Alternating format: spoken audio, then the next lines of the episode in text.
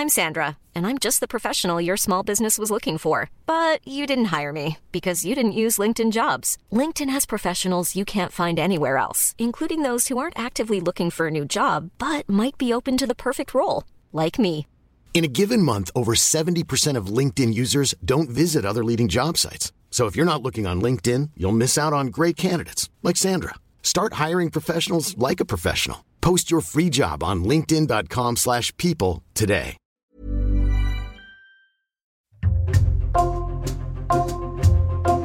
Bonjour, c'est Jules Lavie pour Code Source, le podcast d'actualité du Parisien. Le vendredi 30 juin, Florent Pagny, 61 ans, a fait son retour sur scène à Nîmes dans le Gard, première date d'une série de concerts de l'été. Première date, surtout depuis l'annonce de son cancer des poumons un an et demi plus tôt. Florent Pagny se sent en forme, il prépare actuellement un album de duo ainsi qu'une émission avec TF1 et ses retrouvailles avec le public cet été sont chargées d'émotions. Code Source résume aujourd'hui la carrière de Florent Pagny depuis les années 80 jusqu'à aujourd'hui avec Emmanuel Marolles, chef du service culture du Parisien et Éric Bureau, spécialiste musique qui à la fin de ce podcast va revenir sur l'actualité de Florent Pagny.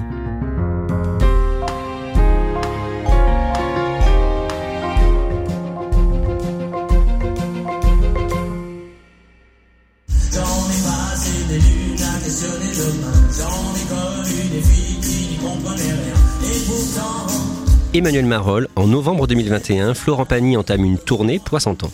Oui, c'est vraiment une tournée anniversaire. L'idée, c'est de célébrer euh, tout son répertoire euh, depuis ses débuts jusqu'à aujourd'hui. Et la tournée, d'ailleurs, démarre le 6 novembre à Bordeaux, le jour de ses 60 ans.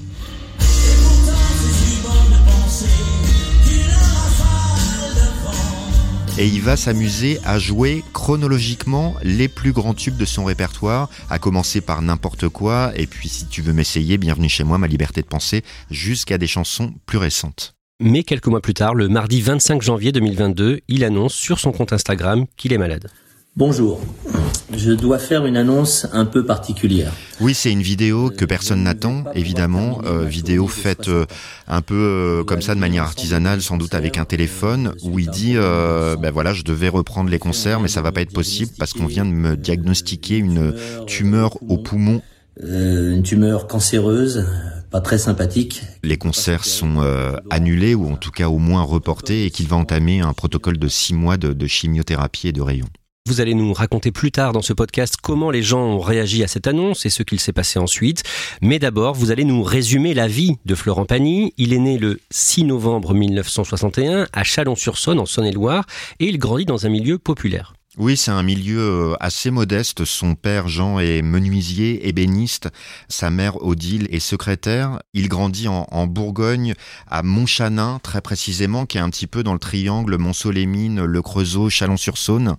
C'est une famille qui a pas énormément de moyens. Il raconte euh, parfois des anecdotes où euh, il mange correctement, mais lui aimerait manger davantage. Et il y a une anecdote dans son autobiographie où il explique qu'avec son argent de poche, après avoir mangé avec euh, toute la famille, il était allé dans une épicerie pour s'acheter une boîte de cassoulet et comme il dit pour avoir les deux saucisses de la boîte juste pour lui tout seul et, et pas être obligé de partager. Florent Pagny n'est pas fait pour les études, il n'est pas scolaire.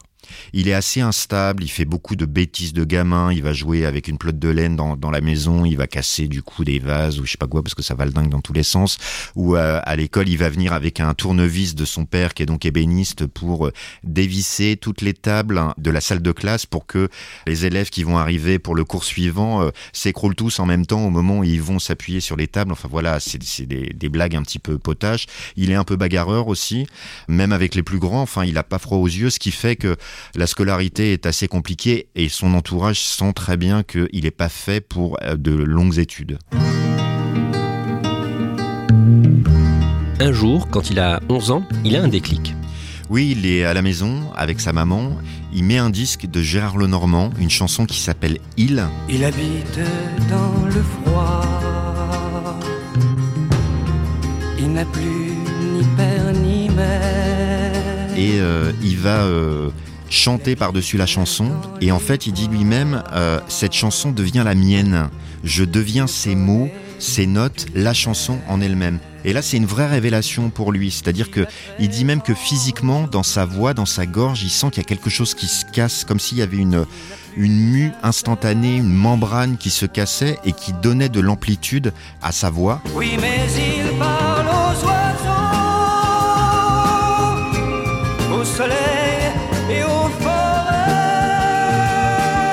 Et là, c'est une vraie révélation. C'est-à-dire qu'il se dit, je suis chanteur. Pas je veux devenir chanteur. Il pense viscéralement, physiquement, au fond de lui, il est véritablement chanteur. Et même sa maman, qui a euh, eu un peu des rêves de chanteuse, elle, a toujours beaucoup aimé la musique, elle chantait comme ça euh, en amatrice, et se dit, waouh, là, il se passe quelque chose. Mais ça va pas plus loin à ce moment-là. Il a 11 ans, donc euh, il est encore à l'école, au collège, etc. Mais lui, il sent qu'il s'est passé un truc. Il monte à Paris quand il a 16 ans. À l'âge de 16 ans, il va un petit peu galérer et puis il va réussir à intégrer un, conservatoire, le conservatoire de Levallois, alors qu'il est assez jeune et ça va lui permettre à la fois de travailler le chant et la comédie, enfin l'acting, et de fil en aiguille, alors qu'il fait des petits boulots, euh, notamment le, le soir, la nuit, il est barman, il va rencontrer Dominique Besnéard, qui est casteur à l'époque et qui cherche euh, un nouvel acteur pour un premier film d'un jeune réalisateur qui s'appelle Jean-Jacques Benex, qui va tourner Diva.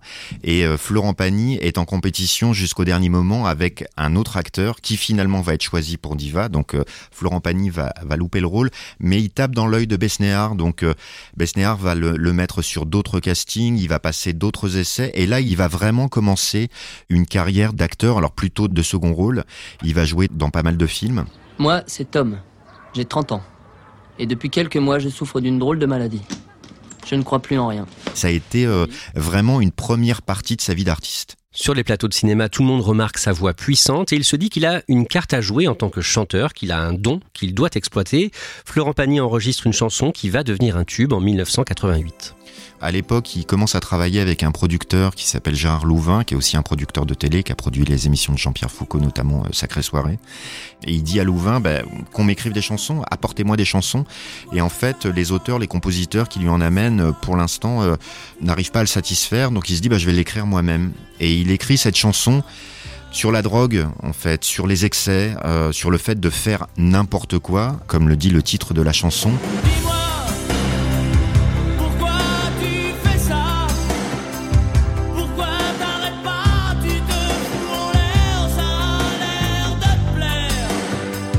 Alors il parle d'amis qu'il a pu voir plonger dans la drogue et y rester, de lui-même aussi parce que parfois dans ses déambulations euh, nocturnes, notamment quand il travaillait dans les bars, il a pu aussi abuser de certaines substances.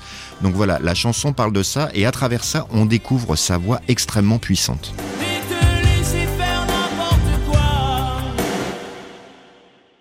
En 1989, à 28 ans, Florent Pagny rencontre une très jeune chanteuse, Vanessa Paradis.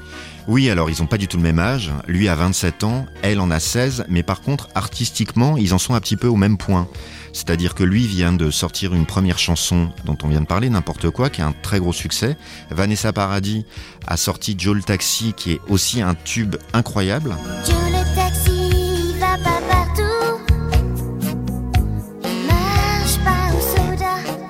Lui, il vit ça assez euh, sereinement et de manière positive. Il a 27 ans, donc il est plutôt adulte. Et pour Vanessa Paradis, c'est beaucoup plus compliqué.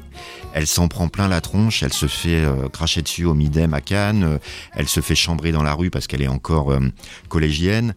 Et lui, il est assez séduit par cette jeune fille et inversement, mais au départ un peu comme un grand frère. Alors que elle, elle tombe quand même très très vite amoureuse de lui, mais elle lui dit pas tout de suite.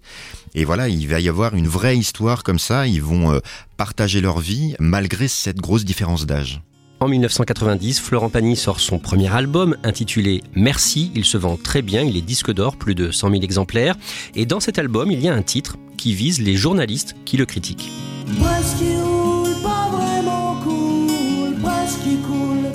Me casse les couilles. Oui, c'est un titre qui s'appelle Presque qui roule.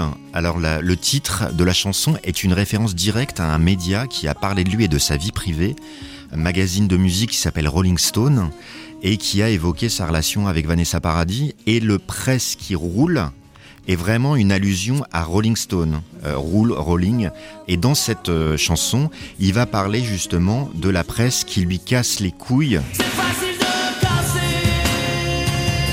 Donc c'est une, chanson qui va sortir en 45 tours, qui va être diffusée à la radio, mais qui va forcément le griller avec une partie des médias qui n'ont pas du tout, du tout envie de parler d'un type qui chante une chanson comme ça.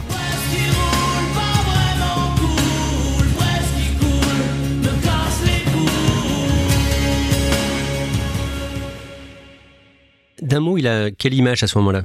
Bah, la chanson passe pas très très bien. Euh, en plus, même il, il le dit lui-même aujourd'hui, hein, c'est pas euh, un grand grand texte, c'est quand même un texte très premier degré, pas très fin. Euh, voilà, on a connu d'autres euh, chansons euh, sur la presse, euh, les, les petits papiers par exemple de Régine, où là il y avait beaucoup plus de subtilité. Là, c'est quand même un peu tarte à la crème, donc forcément on se moque un petit peu de lui et son côté grande gueule caricaturale passe pas très très bien dans les médias. Après trois ans de relation, Vanessa Paradis quitte Florent Pagny, une rupture très douloureuse pour lui, et c'est aussi le début d'une traversée du désert au niveau professionnel. Oui, c'est un peu la double peine, c'est-à-dire que Vanessa Paradis euh, commence à travailler avec Lenny Kravitz, elle part aux États-Unis travailler avec lui, et puis cette euh, relation professionnelle devient une relation sentimentale. Pagny l'assume, ça. Il raconte qu'il l'a laissé partir en sachant pertinemment que c'était déjà une opportunité professionnelle extraordinaire pour elle, mais que à tous les coups, il y aurait une histoire sentimentale derrière. Et il dit lui-même, elle est partie et elle n'est pas revenue. Voilà, c'était fin de l'histoire. Et quelque part, bah, les projecteurs, la lumière, se sont concentrés sur Vanessa Paradis et se sont éteintes pour lui. Donc ça a été une vraie traversée du désert, liée à ça, sans doute, au, au fait, mine de rien, euh, que ce couple-là, qui était plutôt sexy, bah, se terminait. Et puis aussi parce que cette chanson, Presque qui roule, l'a pas aidé médiatiquement et qu'en plus, artistiquement, il a eu du mal à se renouveler. En 1992, Florent Pagny rencontre une jeune femme qui lui redonne goût à la vie. Oui, c'est une jeune femme qui est d'origine argentine qui s'appelle Azucena, qui est mannequin, qui est installée à Paris. Et euh, les premières rencontres se passent pas très très bien. En plus, elle se dit mais c'est, euh, en gros, c'est qui ce mec? Il est quand même bizarre, euh, tout ça. Il a l'air de toujours me, me chambrer de manière un peu brutale et tout. Et un de ses copains lui dit mais non, c'est pas du tout ça. Il te drague quoi. Et elle, elle parlait pas très très bien français. Elle avait pas complètement saisi ça. Il y a une complicité qui commence à se nouer. C'est la grande histoire d'amour de la vie de Florent Pagny. En 1995, Florent Pagny retrouve le succès avec l'album Bienvenue chez moi et il va triompher deux ans plus tard en 1997 avec un tube, Savoir aimer. Savoir sourire à une inconnue qui passe. Pourtant, l'auteur du texte de la chanson, le parolier Lionel Florence, ne l'avait pas écrite pour lui au départ. Lionel Florence avait ce texte, une sorte de bleuette, un, truc assez romantique. Il se disait franchement, euh, je vois pas trop euh, comment un type comme Florent Pagny pourrait euh, chanter ça. Lui, il avait une image un peu de grande gueule justement, euh, un peu un peu rock, un peu indépendant, avec ce fameux titre presque qui roule, voilà, qui mâchait pas ses mots. Et se dit, il acceptera jamais une chanson comme ça. Et en fait, le flair entre guillemets de Florent Pagny interprète, euh, qui a, assume à ce moment-là le fait de ne plus écrire de chansons et de ne plus composer, il se dit mais c'est une grande chanson quoi. Il la teste, ça fonctionne très très bien et sa maison de disques tout de suite se dit ça va être un très très gros tube et c'est effectivement le cas. Et c'est une période aussi où il a certains titres euh, lyriques. Oui, il a une voix puissante, une voix de baryton. Il va notamment reprendre une chanson qui s'appelle Caruso, qui est une chanson qui a été au départ euh, enregistrée par un artiste italien qui s'appelle Lucio Dalla et qui a été après popularisée par Pavarotti. Donc une sorte de pop lyrique, c'est-à-dire qu'on a le sentiment que ça pourrait être une chanson d'opéra classique, ce qui n'est pas le cas, mais comme Pavarotti l'a reprise, ça devient une sorte de classique dans tous les sens du terme et c'est très très compliqué à chanter et Pani fait partie des rares chanteurs à pouvoir interpréter un titre pareil. Au début des années 2000, il a des problèmes avec les impôts, avec l'administration fiscale, et il en fait une chanson qui sort en mars 2003. Oui, c'est une chanson qui s'appelle Ma liberté de penser, Quitte à tout prendre, prenez mes gosses et la télé. qui euh, va raconter de manière assez légère et humoristique ce qu'il est en train de vivre à ce moment-là. Alors le texte dit euh, quitte à tout prendre, euh, prenez ma brosse à dents, mon revolver, la voiture, ça c'est déjà fait et c'est effectivement le cas. Il se trouve que le fisc lui est tombé dessus Puisqu'ici tout est négociable, mais vous n'aurez pas ma liberté de penser. Sans rentrer dans les détails trop techniques, ce qui s'est passé, c'est que le train de vie de Pani faisait qu'il vivait un petit peu au-dessus de ses moyens. Il manquait d'argent. Il a demandé de l'aide à sa maison de disques, Polygram, qui est devenue Universal. Et Pascal Nègre, le patron de Polygram à l'époque, lui a donné la possibilité de faire un prêt auprès de cette maison de disques de 1,5 million d'euros.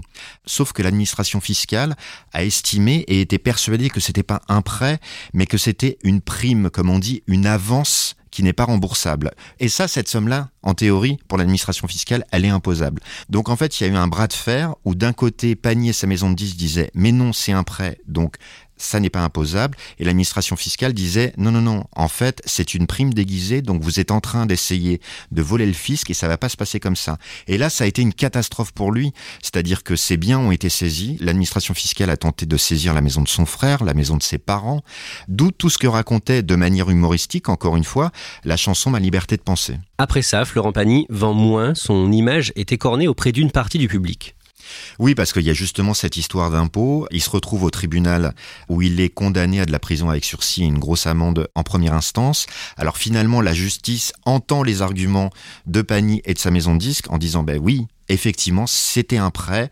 Tous les éléments montrent que c'était un prêt, donc il n'y a pas de souci. Donc là-dessus, il est relaxé. Après, il est quand même condamné pour une histoire de TVA qui, n'a pas été déclarée, etc. Bon, voilà. Mais toujours est-il que dans la tête de l'opinion publique, Pani, c'est le mec qui essaie de gruger, qui essaie de ne pas payer ses impôts, etc. Donc à la fois, Ma liberté de penser est un énorme succès commercial parce qu'il y a plein de gens qui trouvent la chanson euh, très très bien et puis qui sont assez amusés par cette histoire et la façon dont il en parle de manière un peu ironique. Eh, à vouloir euh, toujours taxer plus pour gagner plus et se rendre compte que c'est moins, peut-être qu'un jour, il y a un Schroeder qui arrivera, un Schroeder français, qui dira. Et si on taxait moins? Et puis, il y a toute une autre partie du public qui dit euh, bah il n'y a pas de raison de saluer le succès de ce type-là qui fraude le fisc. À cette période, il vit en Argentine avec sa femme Azucena. Ils ont deux enfants, un garçon, un cas et une fille à elle.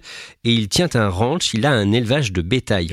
Emmanuel Marolles, à partir de 2012, Florent Pagny fait de la télé en France sur TF1. Il est l'un des jurés, l'un des coachs de l'émission qui repère de nouvelles voix The Voice. Monsieur Florent Pagny, vous allez voir que ce soir, trois talents par équipe vont se produire ici même. Il y comment dans ce rôle? Ben, il est vraiment à sa place. Ce qui est assez logique parce que c'est, comme son nom l'indique, euh, une chanson autour de la voix. hein, L'idée de dénicher de nouvelles voix. Et lui, ben, pour le coup, la voix, il s'y connaît. Et il s'y connaît d'autant plus que quand il était gamin, il a fait plein de, pas de télécrochets, mais de radio-crochets. Sa mère l'inscrivait dans des concours et euh, il sait comment ça se passe. Et il est à la fois un très bon coach pour repérer des grandes voix ou des bonnes voix, mais il est aussi un petit peu stratège, c'est-à-dire qu'il sait comment chanter la bonne chanson au bon moment pour les candidats, etc. Stéphane et son coach Florent Pagny auront donc formé le duo parfait. Et ce qui fait par exemple que dès la première saison, c'est l'un de ces candidats qui gagne. Le 28 janvier 2014, Florent Pagny est dans les locaux du Parisien, qui est à ce moment-là basé à Saint-Ouen en Seine-Saint-Denis. Il répond aux questions d'un panel de nos lecteurs et c'est vous, Emmanuel Marolles, qui animez l'échange.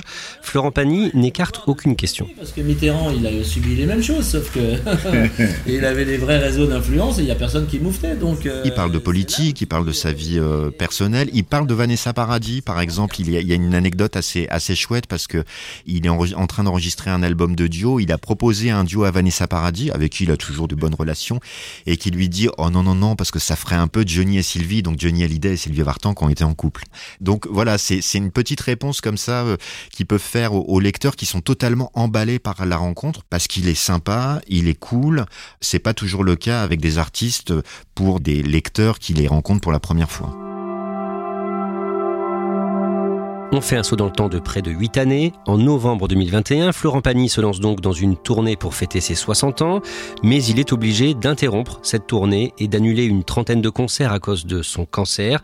Il en parle en vidéo sur son compte Instagram. On en revient donc au début de cet épisode de Code Source.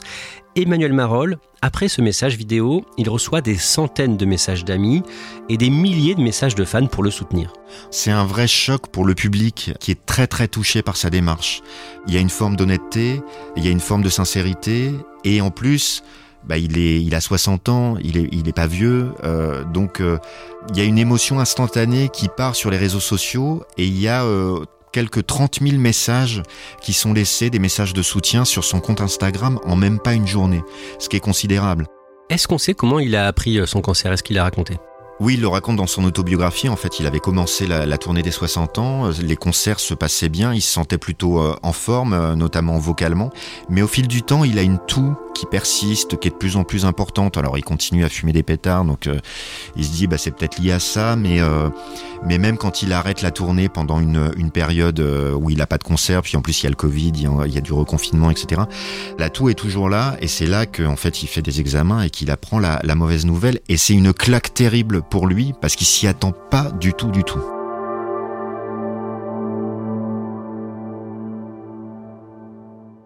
Le cancer de Florent Pagny, un cancer des poumons n'est pas opérable. Le chanteur suit des séances de chimiothérapie et de radiothérapie. Les traitements fonctionnent.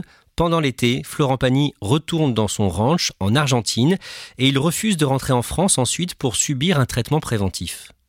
Oui, alors il, euh, il reconnaît lui-même qu'il a fait une connerie, quoi, hein, tout simplement. C'est-à-dire qu'il y a, y a un moment où il a cru qu'il était euh, 100% en rémission et euh, les médecins lui proposent de l'immunothérapie.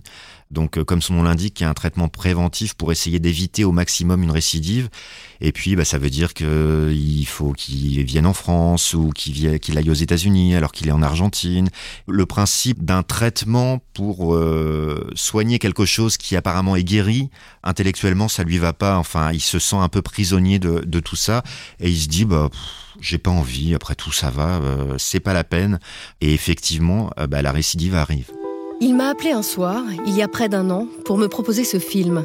Cela faisait bientôt six mois que Florent Pagny se savait malade. Emmanuel Marolles, cette année, le dimanche 5 mars, Florent Pagny est dans l'émission 7 à 8 sur TF1. Il a répondu longuement à une journaliste de la chaîne, une interview tournée en trois fois à trois endroits différents, à Paris, New York et en Patagonie en Argentine. Il se livre. Oui, il n'y a pas de pathos dans ce qu'il raconte. Il est, euh, il est digne, euh, il est franc. Je sens bien que je suis pas toujours. Je me réveille des fois un peu fatigué, donc. euh, mais, mais bon, ça nous amène à un tout autre discours. J'aurais préféré être là à rigoler, à balancer des vannes et à dire ouais tout va bien, ça, c'est nickel, euh, il y a, il y a plus rien, il y a rien qui est revenu. Et en fait, l'émission va remonter le temps puisqu'elle a été enregistrée sur euh, différentes périodes où, euh, un moment, on voit que ça va beaucoup mieux, euh, qu'a priori, il est complètement en rémission. Une autre où il commence à parler justement de l'immunothérapie, tout en avouant qu'il n'a pas envie de la faire parce qu'il dit lui-même, il faut que je continue à vivre. Alors oui, je fais le rebelle, mais je suis pas totalement inconscient. Si ça tourne mal, je retournerai suivre un traitement en France, etc. Et à la fin, il se dit, bah, voilà, je, en- entre guillemets, je me suis fait avoir, Euh, j'ai fait une erreur. Peut-être que si j'avais été en France, euh, j'aurais peut-être pas ce ganglion qui apparaît comme ça. Et, et si j'avais suivi le programme prévu, euh, peut-être, c'est un peu de ma faute. Et euh, il emploie une expression qui est assez forte. euh, il y a un truc qui est plus fort que ma liberté.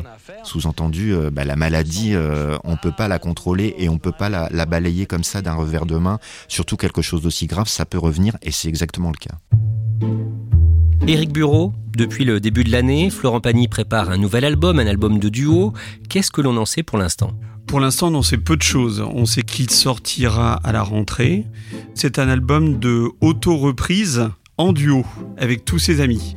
Et donc euh, l'idée c'est de reprendre ces tubes avec euh, ses meilleurs amis et qui sont souvent les auteurs ou les compositeurs des chansons. Zazie, Carla Bruni, Kenji Girac, Lara Fabian.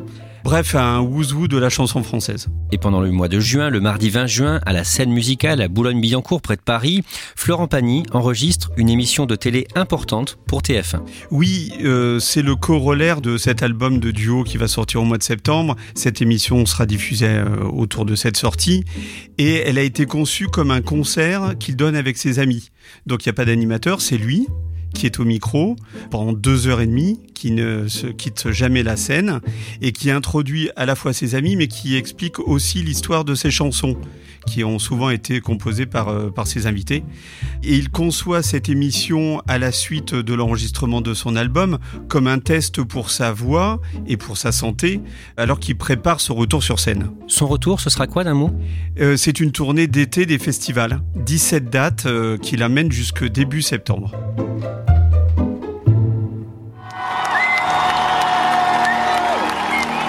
Le vendredi 30 juin, Florent Pagny revient sur scène, donc il débute cette tournée des festivals. C'est la première fois qu'il est sur scène après un an et demi d'absence. Ça se passe dans le Gard, dans les arènes de Nîmes, dans le cadre du festival de Nîmes.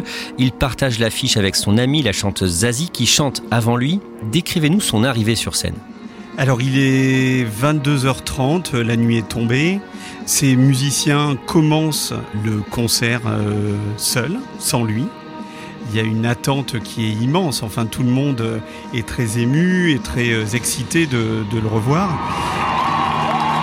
Et il arrive sur scène de l'arrière. Il est habillé tout de noir, comme euh, toujours, euh, en cuir. Et euh, il commence euh, à chanter donc l'instinct. Et euh, en fait, il s'en mêle les pinceaux. Quelques secondes. Ah bah c'est vraiment quelques secondes. Il chante trop tôt. Bonsoir à tous. Donc il- lui, il en rigole. J'ai plus l'habitude, c'est pour ça. Vas-y, remets encore. Et surtout, euh, à la fin de cette première chanson, lui va tout de suite dire que ça lui fait quand même quelque chose d'être là, de revenir. S'il il s'en est sorti si bien de cette histoire, c'est les termes qu'il emploie, Eh oui, ça fait un drôle d'effet quand même, puisque ça fait un an et demi que, que j'ai pas repris, euh, que je suis pas remonté sur une scène comme ça et que je vous ai pas retrouvé.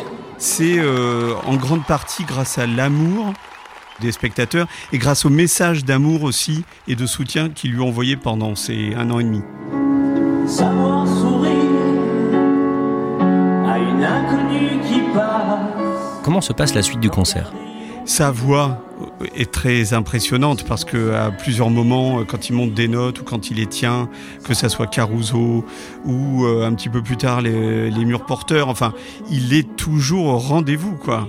Ça m'a fait penser à Johnny Hallyday qui, euh, malgré sa maladie, avec une voix sur son dernier album et, et sur ses derniers concerts qui était extrêmement claire et très puissante parce que mine de rien, ils ont été obligés quand même tous les deux d'arrêter la cigarette.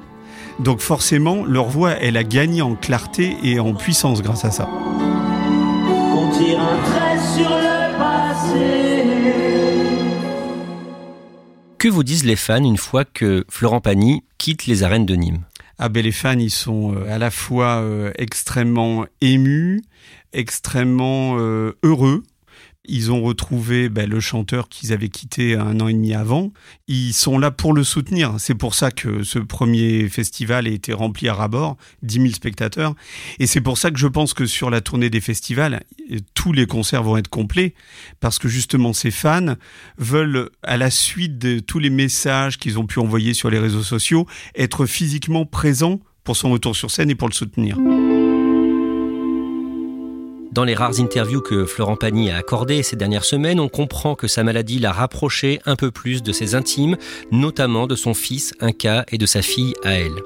Emmanuel Marolles, aujourd'hui, est-ce qu'on peut dire que cette épreuve que vit Florent Pagny, ça a changé son image pour une partie du public en France? Oui, il a un capital sympathie encore plus important qu'avant. Il y avait, comme je disais tout à l'heure, une partie du public qui, qui aimait sa personnalité, ses coups de gueule, son, son côté euh, frondeur, puis d'autres que ça agaçait. Là, il y en a beaucoup moins. Euh, on a envie d'être solidaire avec ce qu'il traverse, et puis encore une fois, avec euh, l'honnêteté, la transparence avec lesquelles il a pu parler de, de tout ça.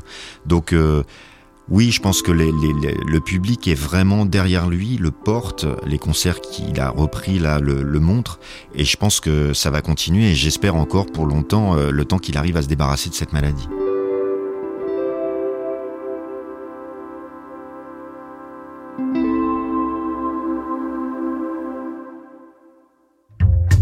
Merci à Emmanuel Marolles et Éric Bureau. Cet épisode de Code Source a été produit par Raphaël Pueyo, Julia Paré, Emma Jacob et Thibault Lambert. Réalisation Pierre Chaffanjon. Code Source est le podcast quotidien d'actualité du Parisien. Nous publions un nouvel épisode chaque soir de la semaine, du lundi au vendredi. Pour nous retrouver facilement, abonnez-vous sur une application audio comme Apple Podcast, Google Podcast ou encore Spotify et Amazon Music. Vous pouvez nous écrire directement pour nous faire vos retours. Code source at leparisien.fr.